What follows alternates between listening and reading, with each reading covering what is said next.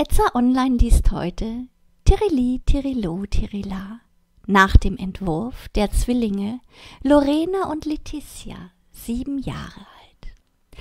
An dieser Stelle ein recht herzlichen Dank, dass wir euren Entwurf als Grundlage für eine wunderschöne kleine Geschichte nehmen dürfen und diese auch veröffentlichen. Das kleine Eichhörnchen Oskar geht durch den Wald. Fast wäre er über etwas gestolpert. Was ist denn das?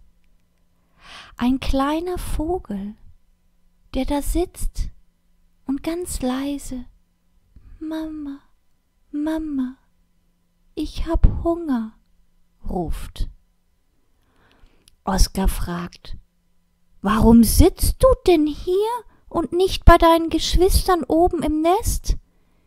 Hier unten ist es viel zu gefährlich. Hier kann dich deine Mutter nicht füttern.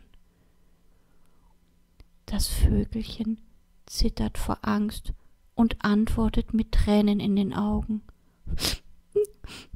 Ich bin aus dem Nest gefallen und fliegen kann ich auch nicht.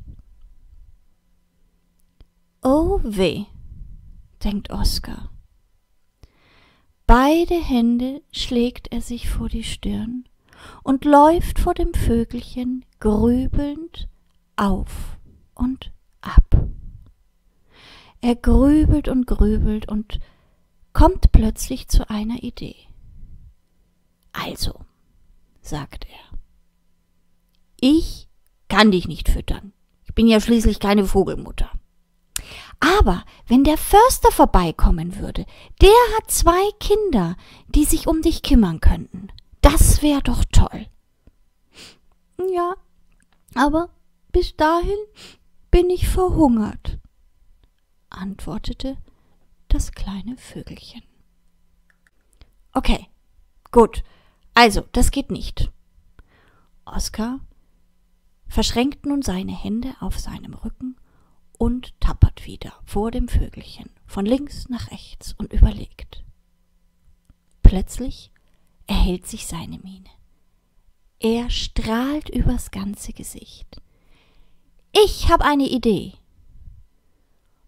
Das Vögelchen schluckt, guckt den Oskar mit großen, erwartungsvollen Augen an und fragt,